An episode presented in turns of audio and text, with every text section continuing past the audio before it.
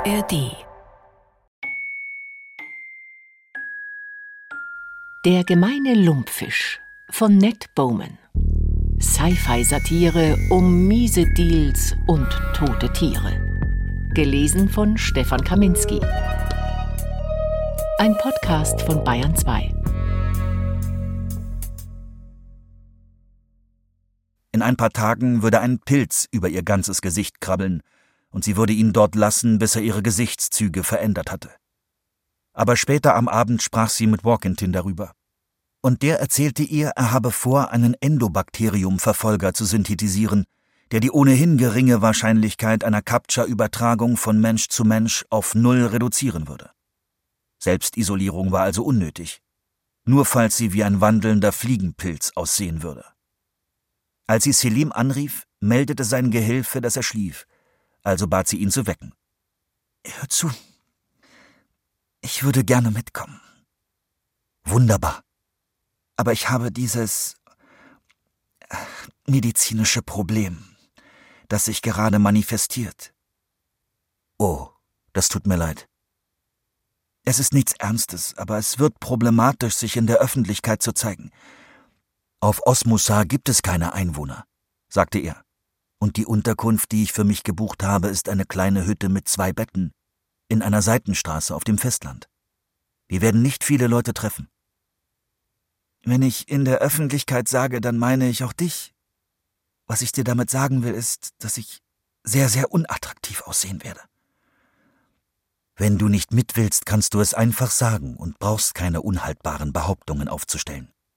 Ich meine es ernst, Selim. Nun, ich war schon mit unattraktiven Menschen bei den Vögeln. Das ist durchaus positiv. Man konzentriert sich auf die Gänse. Sie war also an die Küste Estlands gereist und hatte einen grummeligen Helljard in Surface Wave zurückgelassen.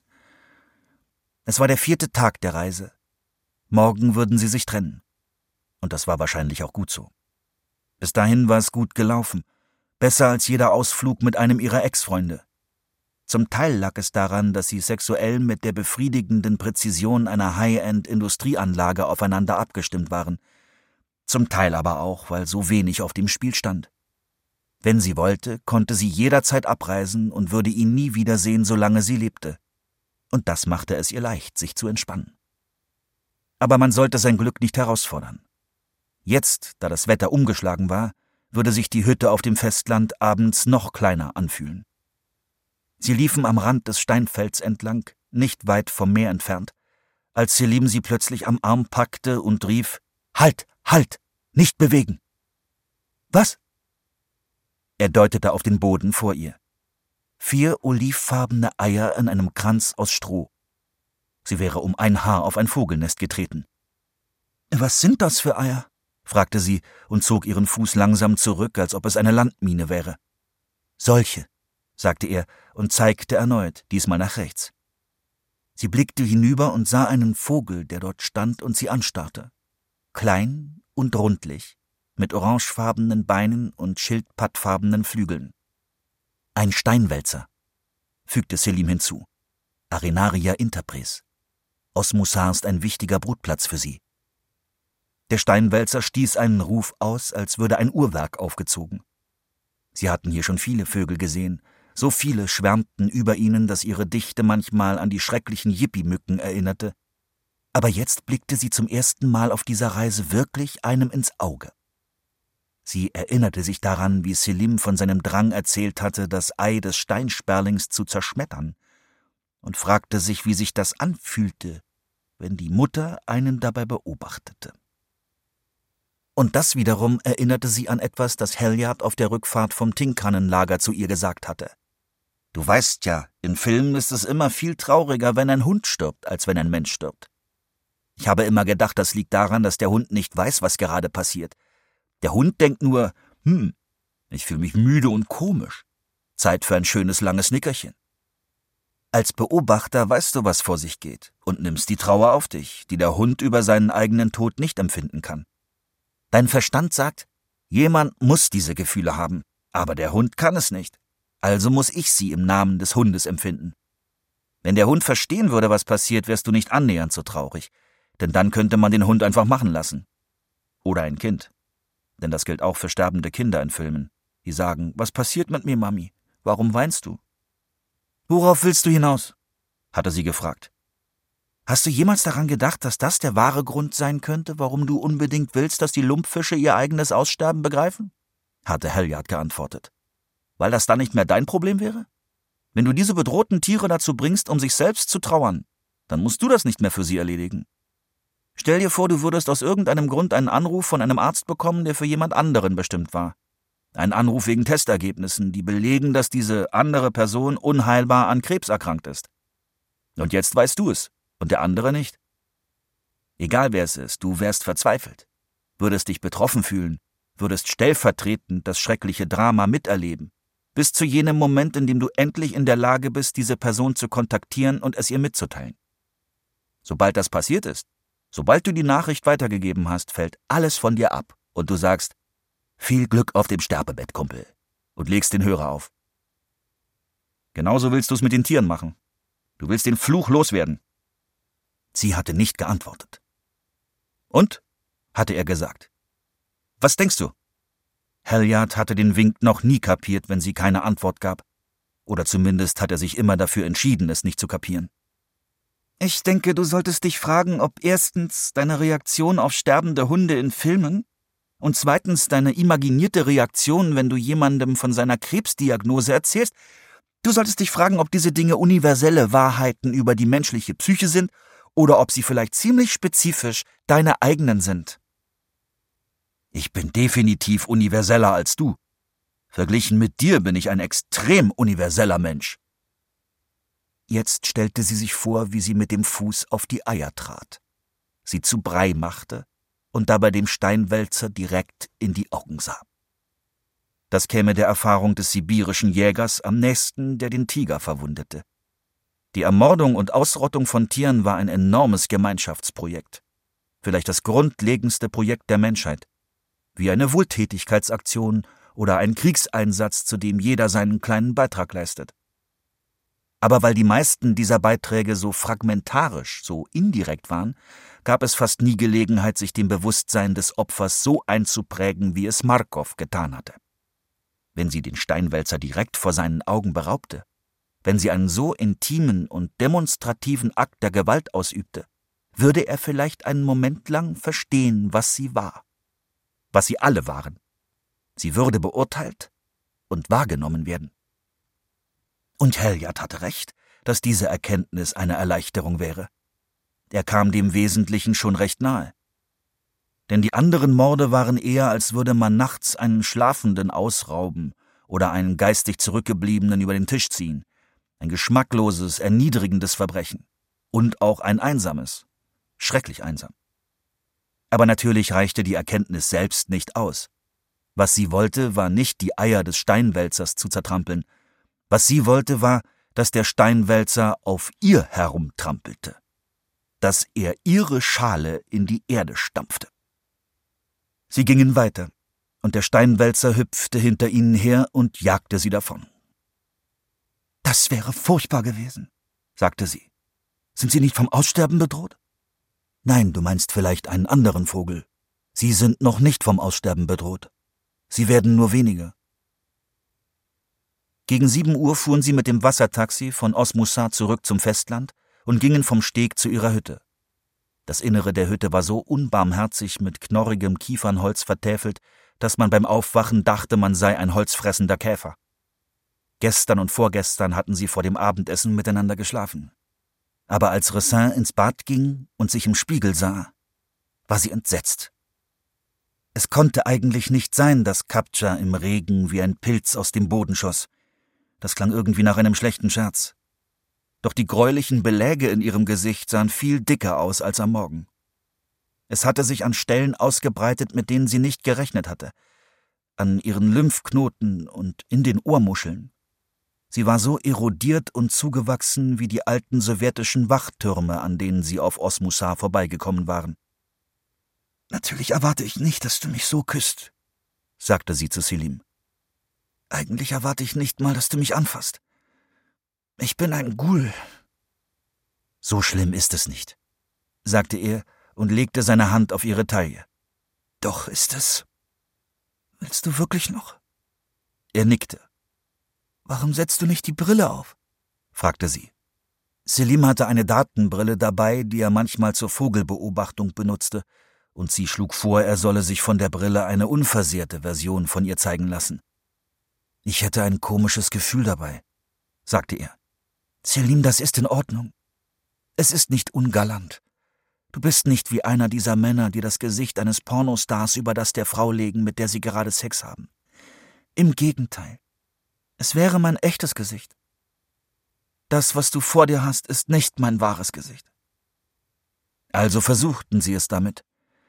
Das Problem war nur, dass Selims Datenbrille nicht eine der unauffälligen, rahmenlosen war, wie sie die Hälfte aller Bewohner von Surface Wave trugen, sondern eher eine, wie sie Stepanek an dem Abend im Obstgarten aufhatte, klobig und für draußen gedacht, mit einem Zoom-Objektiv an jedem Bügel, um Vögel aus 50 Metern Entfernung fixieren zu können. An einem nackten Mann war sie einfach nur zum Schreien komisch. Unmöglich zu ignorieren. Was sie bräuchte, dachte sie, wäre eine zweite intelligente Brille, mit der sie die Verunstaltung in seinem Gesicht digital auslöschen konnte. Stattdessen sagte sie zu ihm, Verbinde mir nochmal die Augen. Aber Selim verstand nicht, was sie sagte, weil er seine Simultanübersetzung ausgeschaltet hatte. Die meiste Zeit bemerkte sie es nicht, so wie man vergisst, dass man einen Film mit Untertiteln sieht. Beim Sex musste es jedoch zu einer Verflachung oder Lockerung der Reizfilter in ihrem Vorderhirn gekommen sein, denn ihr wurde wieder bewusst, dass er Dinge auf Türkisch sagte und sie diese Dinge auf Englisch wiederholte, und der Effekt war völlig absurd. Er hatte sich also angewöhnt, seinen Ohrhörer für die Dauer des Geschlechtsakts auszuschalten, was keine große Unannehmlichkeit darstellte, denn das begrenzte Vokabular von sexuell relevanten englischen Begriffen war seiner Meinung nach einer der wenigen Wortschatzbereiche, die ihm all die Jahre erhalten geblieben waren, während seine anderen Sprachkenntnisse verkümmerten. Leider umfasste dieses Vokabular nicht Augenbinde. Ein Teil von ihr hatte das Gefühl, dass es jetzt, da er die Datenbrille trug, kaum noch eine Rolle spielte, ob er auch noch den Ohrhörer laufen hätte. Von ihr aus könnte er auch noch einen Exosuit anziehen. Man konnte der Zukunft genauso gut direkt ins Auge sehen. Aber anstatt sich damit auseinanderzusetzen, mimte sie einfach, was sie wollte. Also fischte er aus der Nachttischschublade die Augenmaske, die er bei der Anreise von Turkish Airlines geschenkt bekommen hatte. Doch als er ihr die Maske aufsetzen wollte, stellte sich heraus, dass sie an den Pilzwucherungen auf ihrer Nase und in ihren Augenbrauen rieb, was nicht nur schmerzhaft, sondern einfach unangenehm und vollkommen unerotisch war. Danach zogen sie die schweren Vorhänge zu, um den Raum so dunkel wie möglich zu machen. Kannst du die Brille noch sehen? fragte Selim. Inzwischen hatte er seine Simultanübersetzung wieder eingeschaltet, denn mit Gesten kamen sie im Dunkeln nicht weiter. Eigentlich nicht. Nicht so sehr, dass es ablenken würde. Kannst du den Pilz in meinem Gesicht noch sehen? Wenn nicht, könntest du die Brille ja einfach abnehmen. Ja, ich kann ihn noch sehen. Aber nur, weil die Brille eine Restlichtverstärkung hat. Warum hast du die eingeschaltet? Der Sinn der Sache war doch, sie hat sich automatisch eingeschaltet. Ich kann also nicht sehen, aber du kannst mich sehen? fragte sie. Es ist fast so, als würdest du die Augenbinde tragen. Rein formal gesehen ja, aber ich glaube nicht, dass es für mich denselben Effekt hat wie die Augenbinde. Okay, soll ich sie abnehmen? Das letzte Mal, als ich die Restlichtverstärkung benutzt habe, war ich in Manavgat auf der Suche nach Wellenbrust-Fischuhus. Nein, behalt sie an. Sonst war die ganze Aufregung umsonst. Tu einfach so, als wäre ich ein Wellenbrust-Fischuhu. Am nächsten Morgen sagte Selim beim Packen zu ihr, Weißt du diese Sache, die du vorhast? Ja? Sie hatte ihm nicht genau gesagt, worum es ging, aber sie hatte so viel darüber gesprochen, dass er inzwischen eine Vorstellung davon hatte. Er verstand, dass es bedrohlich war und von einem Ausmaß, das jeden Gedanken an künftige Pläne zunichte machte, etwa eine Vogelbeobachtungsreise in die schöne und romantische Lagune von Paradenis, die er diesen Sommer unternehmen wollte, wie er ganz beiläufig erwähnt hatte. Musst du das tun? Was meinst du damit? fragte sie und schaute unter dem Bett nach, als ob etwas liegen geblieben war. Ich meine, wird etwas Schlimmes passieren, wenn du es nicht tust? Nein. Warum lässt du es dann nicht einfach? Weil ich es tun muss. Aber du musst nicht. Doch. Und das spürte sie von ganzem Herzen. Es gab keinen Ausweg mehr. Sie musste nach Hermit Kingdom. Diese weißen Kreidefelsen waren äußerst trügerisch. Dort, wo sie sich aus dem Meer erhoben, sahen sie wild und unbezwingbar aus, wie ein mit Säbeln gespicktes Sägeblatt, fast bis zur Wurzel gespalten von großen V-förmigen Einschnitten voller dorniger Vegetation, die sich aus den Wäldern ergoss. Doch sobald man diese Wälder hinter sich gelassen hatte, sah man eine wundervolle Bio-Butter-Verpackung vor sich, fade goldene Felder, von Hecken gesäumt, soweit das Auge reichte. Oder um ganz genau zu sein, soweit die Kamera sehen konnte.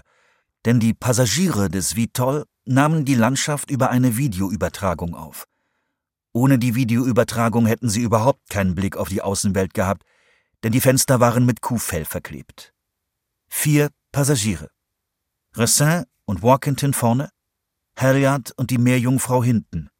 Und jeder hatte einen anderen Grund, um nach Hermit Kingdom zu reisen. Der gemeine Lumpfisch stand auf der von der Meerjungfrau geraubten Liste gefährdeter Arten. Von der globalen Erwärmung vertrieben, von Brahmasamudrams AMFs gegeißelt, von Fauns Chlor erstickt und immer noch nicht ganz ausgerottet, weil Ferenc Barker offenbar eine neue Heimstatt für ihn errichtet hatte. Einen Salzsee, von einem bestehenden Gewässer namens Cladworthy Reservoir abgetrennt, den er sich mit Hunderten anderer Flüchtlinge teilen würde. Als er das hörte, wusste Halliard sofort, dass Ressin herkommen würde, um herauszufinden, ob der Lumpfisch tatsächlich überlebt hatte, damit sie sterben konnte. Hinten im Vitol befand sich ein Tank, der etwa zehn Fische aufnehmen konnte, genauso viele wie Ressin an ihrem letzten Abend auf der Varuna zu den Riffen zurückgeschickt hatte, als sie noch nicht wusste, dass eben diese Riffe zu Kies zermahlen worden waren. Und doch verstand Halliard, dass Ressin nicht nur wegen der Fische mit den neuen Leben hier war. Sie war wegen allen Arten auf dieser Liste hier. Wegen der Austernmuscheln und der bayerischen Kurzohrmäuse und der ruthenischen Rohrammer. Sie war hier, weil sie wissen wollte, ob Barca dieses Wunder tatsächlich 80.000 Mal vollbracht hatte, wie ein rettender Engel. Wenn es wahr wäre, Änderte das dann nicht alles? Er wusste, dass Rossin es nie zugeben würde, aber wenn sich herausstellte, dass es etwas jenseits des schwarzen Lochs gab, dass man hindurchreisen und auf der anderen Seite das Paradies finden konnte, dass es wie diese Kreidefelsen nur die düstere Fassade einer sonnenbeschienenen Hochebene war, dann würde das sicherlich die Schuldgefühle lindern, die sie in den Wahnsinn getrieben hatten. Auch Helyard hoffte, dass Barkas Naturschutzgebiet ihn retten konnte, allerdings auf etwas profanere Weise. Die Meerjungfrau wusste nicht, wer hinter den Anschlägen auf die Biobanken steckte, aber sie kannte praktisch alle anderen Details. Wenn es Halliard gelänge, in Hermit Kingdom einzudringen und sich eine Videodokumentation dieses thermonuklearen Scoops zu beschaffen, versehen mit dem unwiderlegbaren Siegel des Verifizierungschips in seinem Telefon, dann, so war er überzeugt, würden ihn seine Vergehen genauso wenig in die Tiefe reißen, wie die Wellen, die sich tausend Meter unter dem Vitol brachen. Aber er wollte auch hin, weil Ressin hin wollte. Ja, es war bitter, dass Ressin, nachdem er so viel Zeit mit ihr verbracht und ihr zweimal das Leben gerettet hatte, vielleicht eine etwas kontroverse Statistik, okay, aber Helja zählte das eine Mal mit, als er den Terroristen im Obstgarten so lange aufgehalten hatte, bis Stepanek mit seinem Ast aufgetaucht war, und auch das andere Mal, als er seine aufrichtige, wenn auch letztlich überflüssige Bereitschaft gezeigt hatte, ins Meer zu springen, um sie vor dem Ertrinken zu retten, dass sie sich nach all dem mit einem Türken, den sie gerade erst kennengelernt hatte, auf irgendeine Vogelinsel verpisst hatte, während Halliard in Surface Wave zurückblieb, um sich auf die Mission vorzubereiten. Was war so toll an diesem Typen? Hatte er beim Squash-Spielen eine große Pheromonwolke freigesetzt und sie auf dem Court heiß laufen lassen? Trotzdem wollte er hier bei ihr sein. Ressin war so lange in ihrer eigenen Neurofeedback-Kugel eingesperrt, in dem von ihrer eigenen Depression erzeugten Miniaturuniversum, mit all den schwarzen Löchern, ausgelöschten Sternbildern und sterbenden Planeten, die düsterer waren als alles in der realen Welt. Wenn die Südwesthalbinsel sie tatsächlich davon befreien konnte, wollte er dabei sein. Er wollte sehen, wie sie durch die Luke hinauskletterte. Er wollte sie in der Außenwelt willkommen heißen, wo sie vielleicht glücklich sein würde. Schwieriger war die Frage, warum die Meerjungfrau dabei war. Immerhin hatte sie einiges auf sich genommen, um aus Hermit Kingdom zu entkommen. Aber in der Anfangsphase der Planungen hatte Halliard eine flapsige Bemerkung darüber gemacht, dass es schade sei, wenn sie nicht mitkäme weil sie sich auf der Südwesthalbinsel so gut auskannte. Und die Meerjungfrau hatte zum Erstaunen aller geantwortet, dass sie eigentlich gern mitreisen würde. Ich möchte mit eigenen Augen sehen, was dieser Mann mit dem Land angestellt hat, hatte sie gesagt. Wenn mir die Aufgabe zufällt, Zeugnis abzulegen, dann sollte ich in der Lage sein, das so gründlich wie möglich zu tun. Ich halte das für meine Pflicht gegenüber meinem König, meinem Land und der Regierung, der ich einst gedient habe. Jedenfalls sind wir ohnehin nur auf Stippvisite, oder? Halliard fand das fast unglaublich. Aber andererseits hatte die Meerjungfrau ziemlich viele fast unglaubliche Dinge getan. Und sicher würde sie ihnen dort von Nutzen sein. Und dann war da noch Walkington, der als letzter die Reise gebucht hatte. Anfangs war er nur der Techniker, der ihnen bei den Vorbereitungen half. Dazu gehörte vor allem der Vitol. Bei Pochjalas in Walkingtons Labor hatte Halliard vorgeschlagen, den Ärmelkanal mitten in der Nacht in einer Art Zodiac-Boot oder Unterwasserscooter zu überqueren. Haben Sie so etwas schon mal gemacht? fragte Walkington. Halliard zögerte. Surfen. Klingt ein bisschen ehrgeizig. Die Sache mit dem Kommando. Ja, vielleicht nicht für Sie, sagte Rissin und nickte in Richtung der Meerjungfrau. Aber für uns beide schon. Das frustrierte Halliard. Denn was genau war an dieser Sache nicht? ein bisschen ehrgeizig. Sie planten, in eine Festungsinsel einzubrechen. Europas dementes Satellitenmodul. Ein ziemlich wilder Plan. Andererseits waren sie die einzigen drei Menschen, die tatsächlich in Modul 3 eingedrungen waren, nachdem Lodewijk es versiegelt hatte. Fasste man das als Analogie auf, sollten sie eine Chance haben. Aber nur, wenn sie die nötige Unerschrockenheit an den Tag legten. Außerdem sind da noch die Minen sagte die Meerjungfrau. Ich weiß, dass noch einige übrig sind aus der Zeit, als wir den Ärmelkanal verteidigt haben. Für Halliard war es ein Dämpfer, dass sie diesen Ausdruck ohne jeden Anflug von Ironie benutzte, denn er wusste, dass sie von der Zeit sprach, als die Marine von Hermit Kingdom Frachter mit humanitären Hilfsgütern aus der EU am Landen hindern wollte. Etwas so Kleines wie ein Tauchscooter löst doch sicher keine Minen aus, sagte Halliard, sonst würden ja die ganze Zeit Fischerboote in die Luft fliegen. Ich fürchte, die Minen wurden vom Labor für Verteidigungswissenschaft und Technologie entwickelt. Jetzt war die Ironie in ihrer Stimme wieder da. Seitdem hatten die Muschelfischer einige Opfer zu verzeichnen. Aber immerhin schreckt es die Franzosen ab. Als er das erfahren hatte, war Halliard nicht mehr ganz so scharf auf die nötige Unerschrockenheit. An eurer Stelle würde ich fliegen, sagte Walkington. Rein und raus und das sehr schnell. Sie meinen mit einem Vitol? Werden wir damit nicht abgeschossen? Die Meerjungfrau nickte. Unser eiserner Vorhang ist zwar ziemlich löchrig, aber ich glaube nicht, dass die Löcher groß genug sind, um mit einem Vitol durchzufliegen. Was ist mit diesen Tarnkappen Vitols? fragte Rissin. Den unsichtbaren. Ich erinnere mich, dass das DSTL sehr daran interessiert war, sagte die Meerjungfrau. Sie haben sich bemüht, eines davon zu bekommen, aber soweit ich weiß, ist es ihnen nie gelungen. Und wie sollen wir dann einen in die Finger kriegen? fragte Halliard. Selbst bauen, sagte Walkington. Und wie zum Teufel sollen wir das anstellen? Indem ihr das Vitol genauso tarnt wie eure Gesichter. Sie hatten sich bereits darauf geeinigt, dass sich auch Halliard mit Captcha infizieren würde. Und zwar von der gleichen Probe, die die Meerjungfrau aus dem medizinischen Zentrum von Tinkanen gestohlen hatte. Halliard war nicht begeistert davon. Hatte schon jemand geklärt, ob Captcha irgendwas mit dem Gehirn anstellt, wenn es sich in der Nachbarschaft breit macht? aber es würde bedeuten, dass er, sobald sie die Südwesthalbinsel erreichten, zumindest teilweise vor der Überwachungstechnologie sicher war. Wenn er sich nach seiner Rückkehr einer kosmetischen Operation unterzog, wäre das auch nicht schlimmer als das, was er wegen seiner Akne-Narben über sich hatte ergehen lassen. Und wenn nicht, nun, dann würde das wahrscheinlich bedeuten, dass alles wirklich beschissen gelaufen war. Und in diesem Fall wäre es vielleicht genau das Richtige, dauerhaft den Gesichtserkennungssystemen zu entgehen. Walkingtons Idee war aber, in einem Bottich etwa zehn Quadratmeter Gesichtsgewebe vom Rind zu züchten, die Außenseite des Vitolls wie eine Ottomane damit zu beziehen und dann Captcha darauf loszulassen, bis das Vitoll komplett verpilzt war. Halliard blickte ihn ungläubig an. Captcha verhindert, dass Kameras Gesichter erkennen. Ein Vitoll ist kein Gesicht. Captcha wächst normalerweise auf Gesichtern, sagte Walkington. Aber das bedeutet nicht, dass es nur die Gesichtserkennung stören kann. Ich vermute, es stört die Computererkennung im Allgemeinen. Oder zumindest jene, die derzeit auf diesem Planeten existiert. Alles, was Captcha jemals wollte, war nicht so schnell von Kuhgesichtern gewischt zu werden. Und während es sich weiterentwickelte, um genau das zu vermeiden, deckte es etwas sehr Grundlegendes darüber auf, wie diese Algorithmen funktionieren. Die Quintessenz ist, dass egal worauf Captcha sich ausbreitet oder was es äußerlich schon verunstaltet hat, dieses etwas für die Computererkennung danach unbrauchbar ist. Da bin ich mir ziemlich sicher. Hm, gut, sagte Halliard. Aber selbst wenn diese Theorie stimmt, was ist dann mit Radar oder Infrarot oder was auch immer? Deshalb müsst ihr so sichtbar wie möglich sein. Fliegt bei Tageslicht direkt auf die Kameras zu.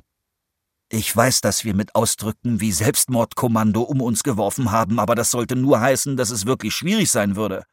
Es war nicht wörtlich gemeint. Diese Systeme gewichten die Eingaben nach der Qualität, oder? Wenn das System von einer Kamera ein dunkles, unscharfes Bild empfängt, dann wird es dieser Kamera nicht viel Aufmerksamkeit schenken, sondern zuerst andere Quellen zu Rate ziehen. Wenn das System jedoch ein perfektes, helles, detailliertes Bild von einer Kamera erhält, dann wird diese Kamera zur lautesten Stimme im Raum. Alle anderen Quellen, Radar, Infrarot, rutschen in der Liste weit nach unten. Ihr wollt, dass das System sagt, ich habe bestmögliche Sicht auf dieses Ding und das ist definitiv kein Flugzeug. Dann muss man sich kaum mehr Gedanken um die anderen Formen der Erfassung machen. Sie erwarten doch sicher nicht, dass wir uns einfach so darauf einlassen. Ich teste es zuerst. Halliard hätte das alles einfach abgetan, aber dann erinnerte er sich an den Thunfischbauch. Auch das hatte er Walkington nicht geglaubt. Selbst wenn das nicht die verrückteste Idee der Welt wäre. Woher bekommen wir ein Vitol? Kein Vitol, das wir anheuern, wird auch nur in die Nähe von Hermit Kingdom fliegen. Wir bräuchten unser eigenes. Selbst ein beschissenes gebrauchtes Vitol kostet sechsstellig, oder?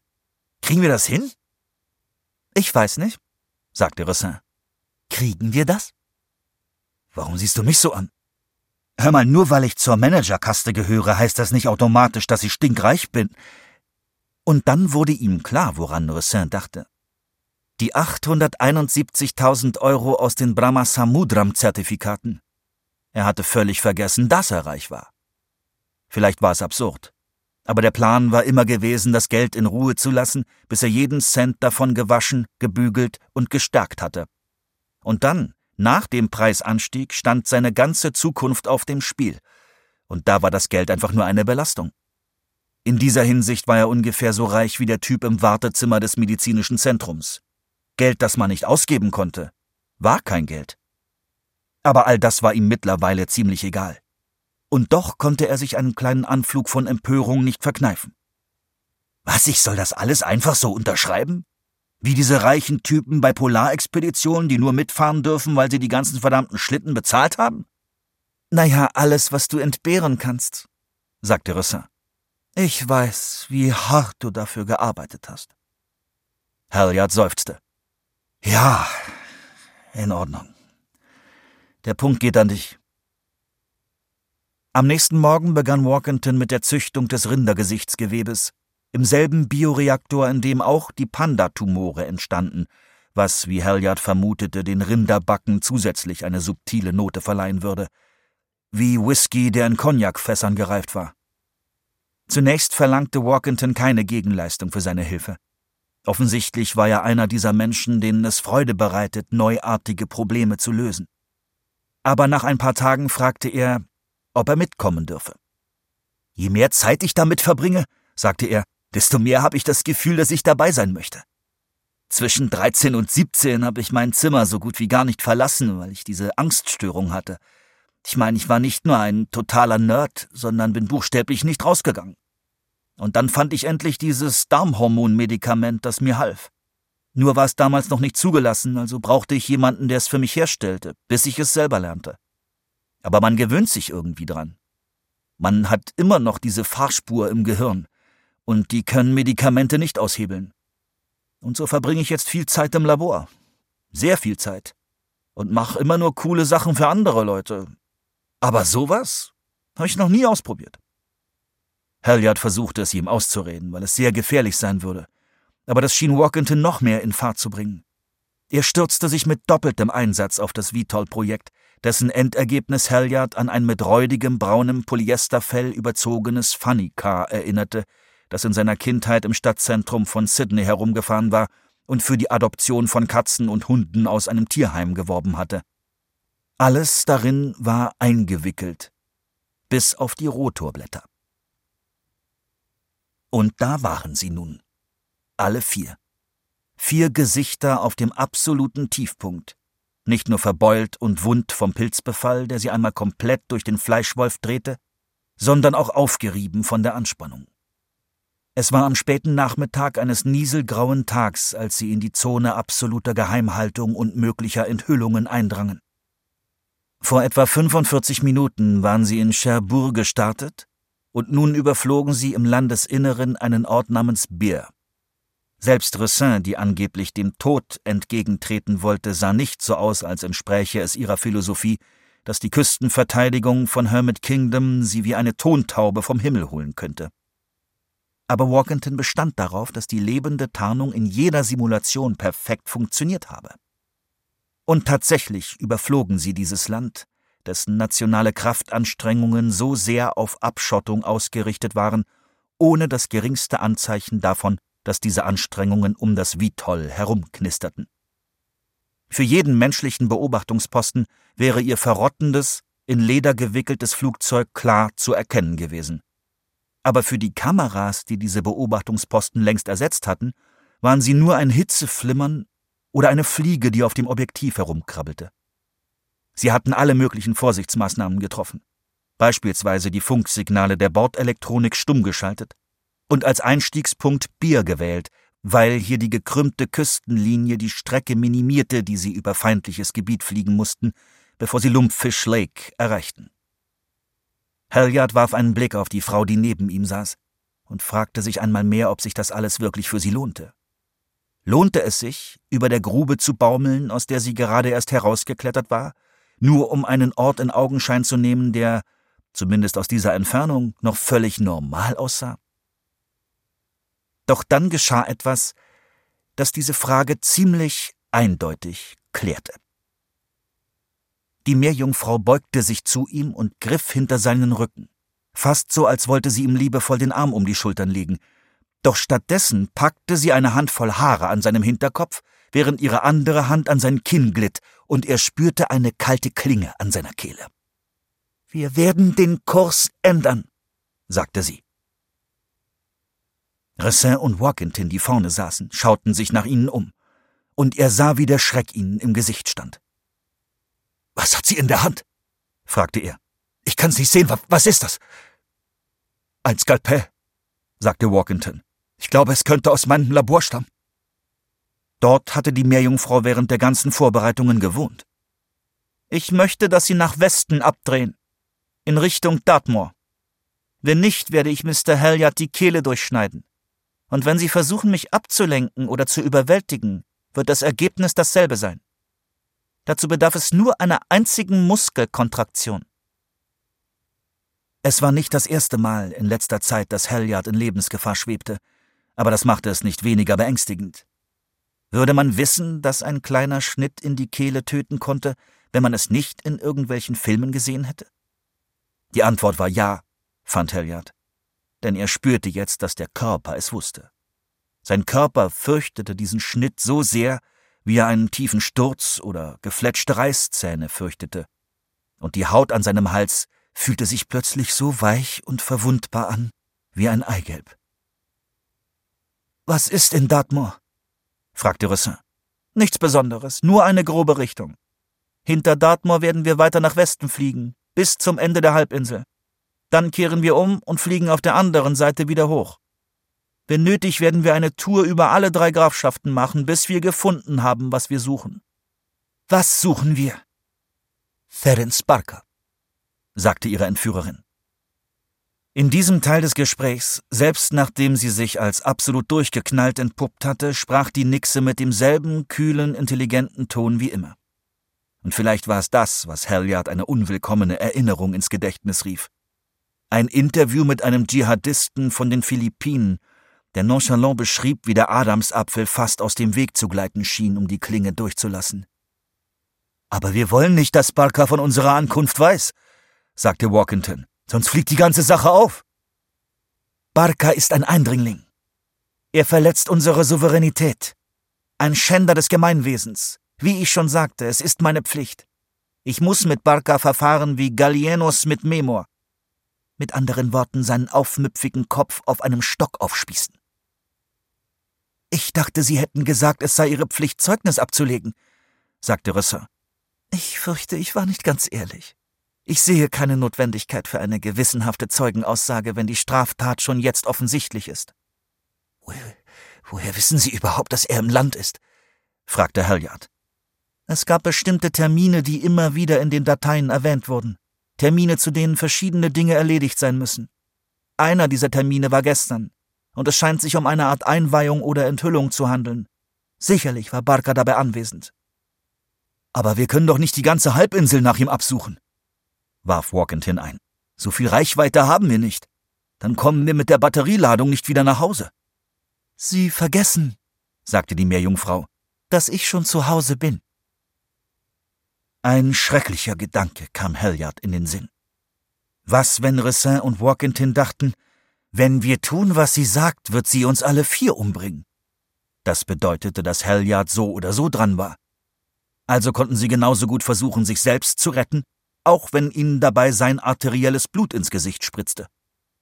Aber das dachten sie wohl nicht.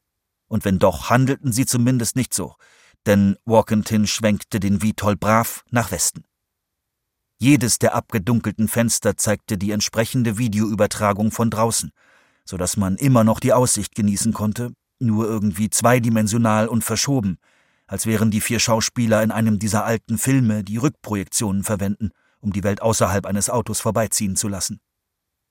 Auf Halliards Seite kam nun eine Stadt in Sicht, Giebeldächer und großzügige Gärten, auf allen Seiten reichlich Felder, durchbrochen nur in einer Ecke von einem Wohnwagenpark, der aus dieser Höhe ein Fünfeck aus engen weißen Noppen war, wie eine exotische Tierhaut, die in den Flickenteppich der Landschaft eingefügt war. All das war vermutlich menschenleer, aber es gab keine äußeren Anzeichen von Verwüstungen oder Unruhen, bis sie den ersten der Türme sahen. Dieser Turm war von einem Algorithmus erdacht worden. Das war offensichtlich, denn er hatte diese unheimliche Anmutung von generativem Design. Dessen Fasern und Gewebe, Knochen und Gelenke. Organisch war das Wort, das manchmal dafür benutzt wurde, aber kein natürlicher Organismus würde Symmetrie auf derart unverschämte Art ablehnen, außer vielleicht ein Mutant oder eine Fehlgeburt. Und das war das entscheidende Problem bei dieser Anmutung, dass sie gerade lebendig genug wirkte, um unsere instinktive Angst vor entstelltem, fehlgeleitetem auszulösen. Vor ein paar Jahren hatten sich High-End-Entwickler kurzzeitig eingeredet, dass dies die Zukunft der Architektur sei – Schließlich wäre ein generativer Wolkenkratzer gleichzeitig doppelt so stabil, doppelt so luftig und doppelt so effizient. Wie sich jedoch herausstellte, war das alles ein bisschen so, als würde man sagen, ein zweiköpfiger Welpe könne doppelt so viele Gesichter abschlecken. Die Menschen wollten nicht in diesen Gebäuden wohnen, nicht darin arbeiten und sie auch nicht vom Fenster aus sehen. Zumindest die Erwachsenen nicht. Erschreckenderweise schien sich niemand, der in den letzten Jahrzehnten geboren wurde, daran zu stören.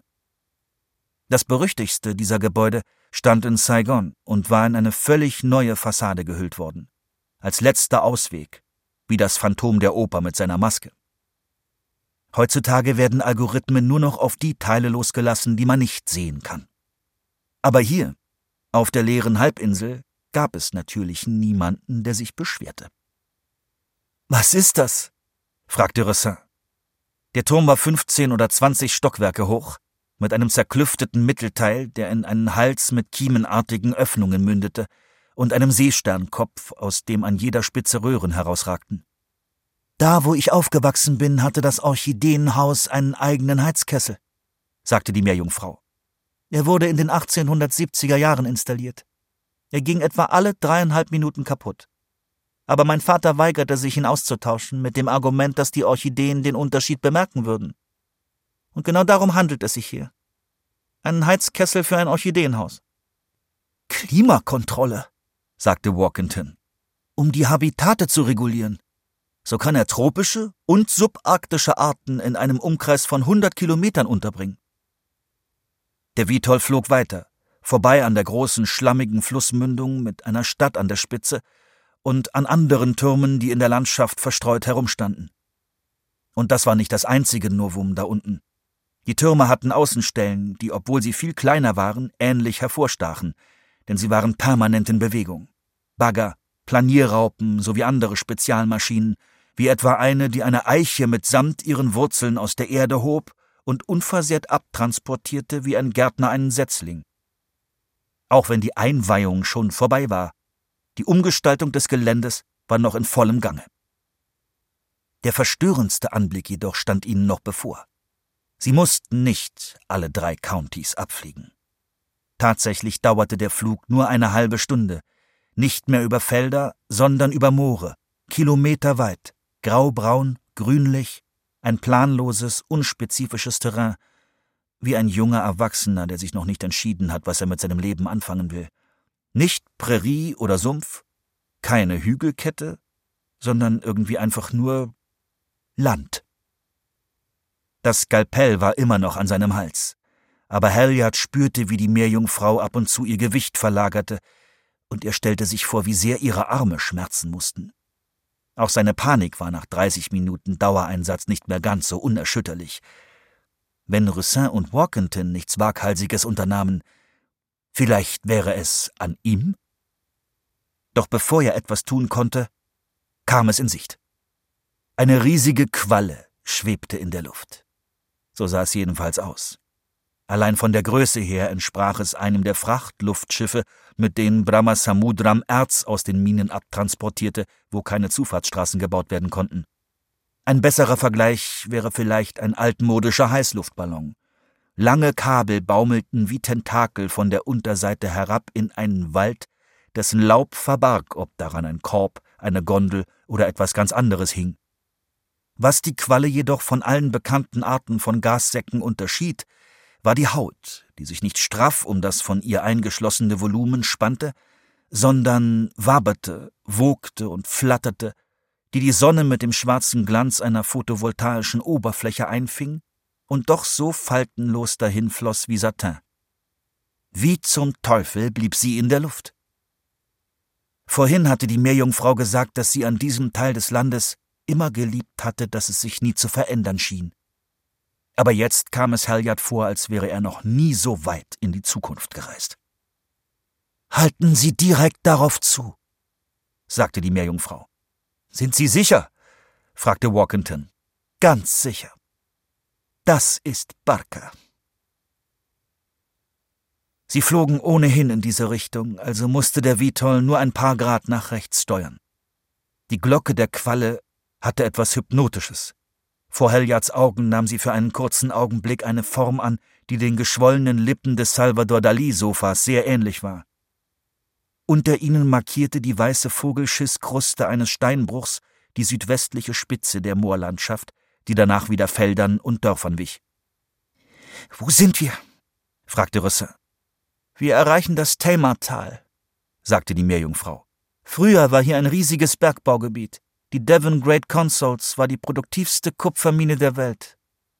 Mein Gott, es ist, als wäre ich immer noch bei der Arbeit, dachte Halliard. Sie wollen diesem Ding doch sicher nicht zu nahe kommen, sagte Walkington. Da könnten Leute in der Nähe sein. Setzen Sie uns mindestens eine halbe Meile entfernt ab. An einer unauffälligen Stelle. Der Vitol landete auf dem asphaltierten Hof eines kleinen Bauernhofs, wo die Rotorblätter kräftig Schotter aufwirbelten. Die Seitenwand der Scheune war rostgesprenkelt und nach innen gewölbt, und bei diesem Anblick überkam Halliard ein starkes Gefühl von Verlassenheit und Verfall. Dann fiel ihm aber ein, dass dies nicht Tschernobyl oder Mezzamor war. Die Menschen waren erst seit dem Winter weg. Wahrscheinlich sah eine Scheune einfach schnell ziemlich scheiße aus. Die Meerjungfrau öffnete die Vitoltür. Das flache Videobild fiel zur Seite und wurde durch denselben Anblick aus der Wirklichkeit ersetzt. Eine Brechungsänderung wie beim Auftauchen aus einem Schwimmbecken. Halliard hatte erwartet, dass sie ihn jetzt freilassen würde, aber stattdessen löste sie seinen Sicherheitsgurt und zog seinen Kopf nach unten, bis er seitlich über den Rücksitz gebeugt war. Auf diese Weise konnte sie ihre Geisel bis zum letzten Moment festhalten. Das Skalpell war immer noch an seinem Hals, selbst als sie auf den Asphalt trat. In vielerlei Hinsicht seid ihr alle freundlich zu mir gewesen, sagte sie. Ich bin mir dessen bewusst. Versprochen. Dann ließ sie seine Haare los und rannte weg. Nördlich vom Hof erstreckte sich ein langer, schmaler Korridor von Feldern. Auf der Westseite wurde er von einem steilen, zum Fluss hin abfallenden Hang begrenzt, auf der Ostseite von dem Wald, über dem die Qualle hing wie eine Mülltüte im Aufwind. Unter anderen Umständen wäre der Weg entlang der Felder am einfachsten gewesen, aber die Meerjungfrau wollte natürlich nicht gesehen werden und ging deshalb auf das Metalltor zu, das zu den Bäumen hinausführte. Sie sprang darüber und verschwand fast sofort aus dem Blickfeld. Bist du verletzt? fragte Rossin. Nein, sagte Halliard. Nein, alles okay. Sie nickte und öffnete dann auf ihrer Seite die Tür. Was hast du vor? Komm, wir müssen sie einholen. Halliard war verblüfft. Was? Warum? Weil sie Barca umbringen wird. Ich sehe das nicht als unser Problem an. Aber was, wenn es wahr ist? fragte Rossin. Was, wenn er uns gerettet hat? Du meinst, die Tiere gerettet hat? Das ist doch das Gleiche, besagte ihr Gesichtsausdruck. Was, wenn sie ihn tötet und alles hier fällt auseinander und niemand wird je davon erfahren? Glaubst du wirklich, dass sie einen der mächtigsten Männer der Welt mit einem verdammten Skalpell ermorden wird? Blöderweise hörte sich das gar nicht so weit hergeholt an, wenn man bedachte, was die Meerjungfrau alles hinter sich hatte, um an diesen Punkt zu gelangen. Ressin stieg aus, so dass Halliard keine andere Wahl hatte, als ebenfalls auszusteigen, wenn er weiter auf sie einreden wollte. Er sah, dass sich trotz Walkingtons Kleber und der Klammern bereits eine der schorfigen Kuhhautbahnen vom Rumpf des Vitolls löste. Auf dem Hof war es still, bis auf die Folie eines Gewächshauses, die im Wind knisterte. Daneben waren alte Reifen aufgestapelt, als hätte man sie geerntet. Karin, bleib stehen, das ist Wahnsinn! Dafür sind wir nicht hergekommen. Lass uns einfach zum Stausee gehen und die Lumpfische holen. Die Lumpfische können wir später holen. Wenn wir uns jetzt gegenseitig durch den Wald jagen und uns in voller Montur präsentieren, wird's wahrscheinlich kein später geben. Sie antwortete mit einem Blick, der desinteressiert war, ungeduldig und zweifellos endgültig. Er konnte mitkommen oder nicht. Warten würde sie jedenfalls nicht. Das alles hat nur angefangen, dachte Halliard, weil er darauf gewettet hatte, dass der Preis für Auslöschungszertifikate fallen würde. Man wurde vor solchen Wetten, vor Leerverkäufen gewarnt. Wenn es gut lief, gab es eine Grenze, wie viel man verdienen konnte, weil der Preis nicht unter Null fallen konnte. Aber wenn es schlecht lief, konnte man unbegrenzt viel verlieren. Schließlich war es möglich, dass der Preis einfach immer weiter stieg. Es war wie verhext, wie in einem düsteren Märchen.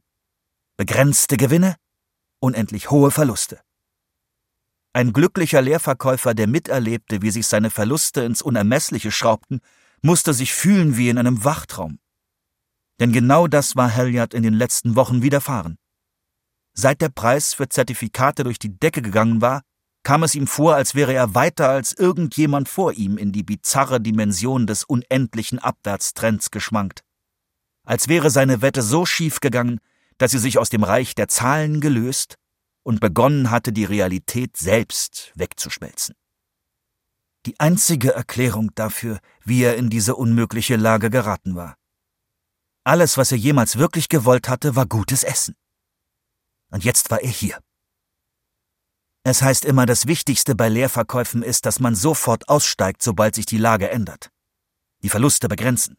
Auf keinen Fall bis zum Ende dran festhalten, nur weil man direkt am Anfang gekauft hatte.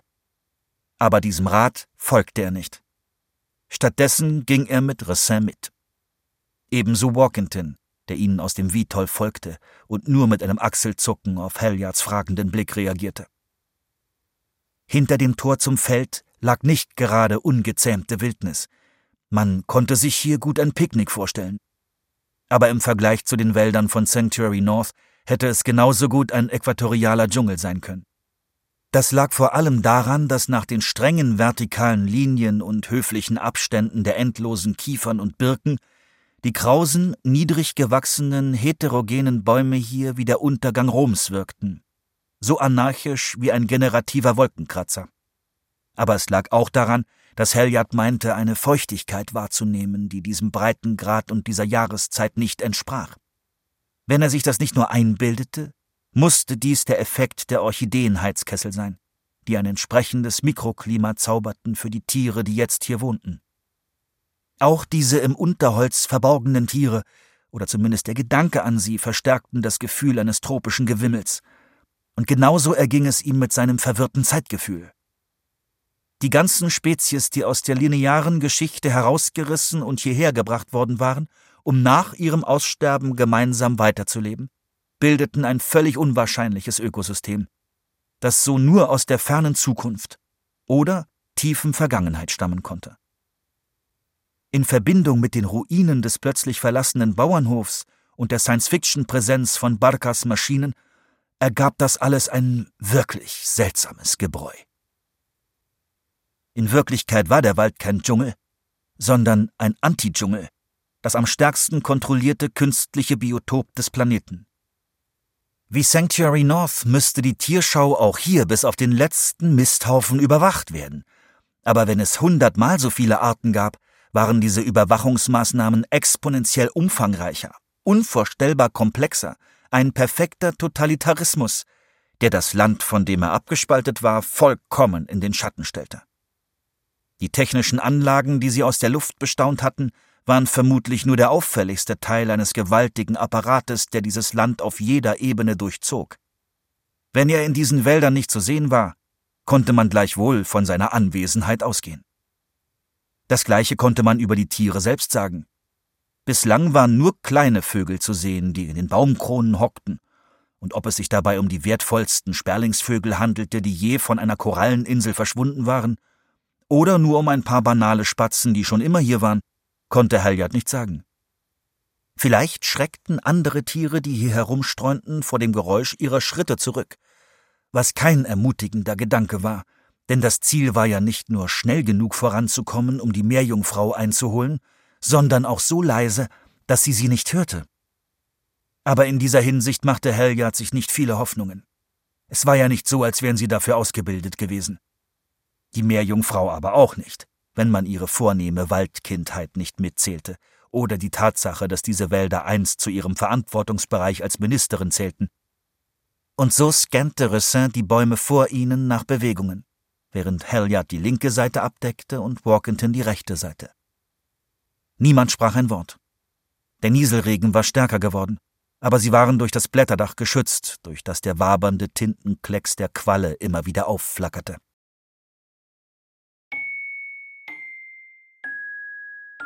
Der gemeine Lumpfisch von Ned Bowman. Sci-Fi-Satire um miese Deals und tote Tiere. Gelesen von Stefan Kaminski. Ton und Technik Pascal Tinius und Erik Michels. Audio Berlin. Regie und Redaktion Kirsten Böttcher. Produktion Bayerischer Rundfunk 2023. Das Buch ist in der Übersetzung von Marion Hertle im Liebeskind Verlag erschienen. Diese Podcast-Folge ist leider vorbei, aber das ist der ideale Moment für meinen Podcast-Tipp für euch.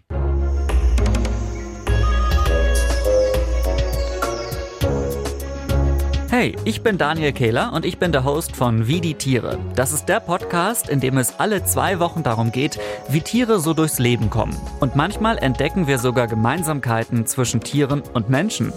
Und das mache ich zusammen mit dem Biologen Mario Ludwig, der so ziemlich alles über die noch so verrücktesten Tiere weiß, von denen ich teilweise vorher noch nie gehört habe. Zum Beispiel haben wir mal über Wohngemeinschaften im Tierreich gesprochen. WGs gibt es nämlich nicht nur bei uns Menschen.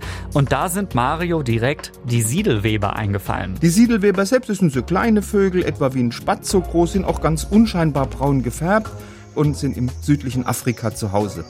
Und was machen die? Die bauen sogenannte Gemeinschaftsnester Und zwar Gemeinschaftsnester, in denen bis zu 150 Familien Platz finden, also insgesamt 300 Tiere, wenn man von der Paar ausgeht und jede Familie verfügt natürlich über ihr eigenes Apartment. Wie so eine Vogel-WG aufgebaut ist, darüber sprechen wir bei Wie die Tiere, aber auch darüber, wie Tiere schwanger werden, wie sie in noch so schwierigen Umgebungen überleben können oder wie sie mit Werkzeug arbeiten. Das gibt's nämlich auch. Oder wie sie auf Partnersuche gehen. Da gibt's auch Parallelen zwischen Mensch und Tier und wie das im Tierreich abläuft und welches Tier beim Flirten so ein Geräusch macht.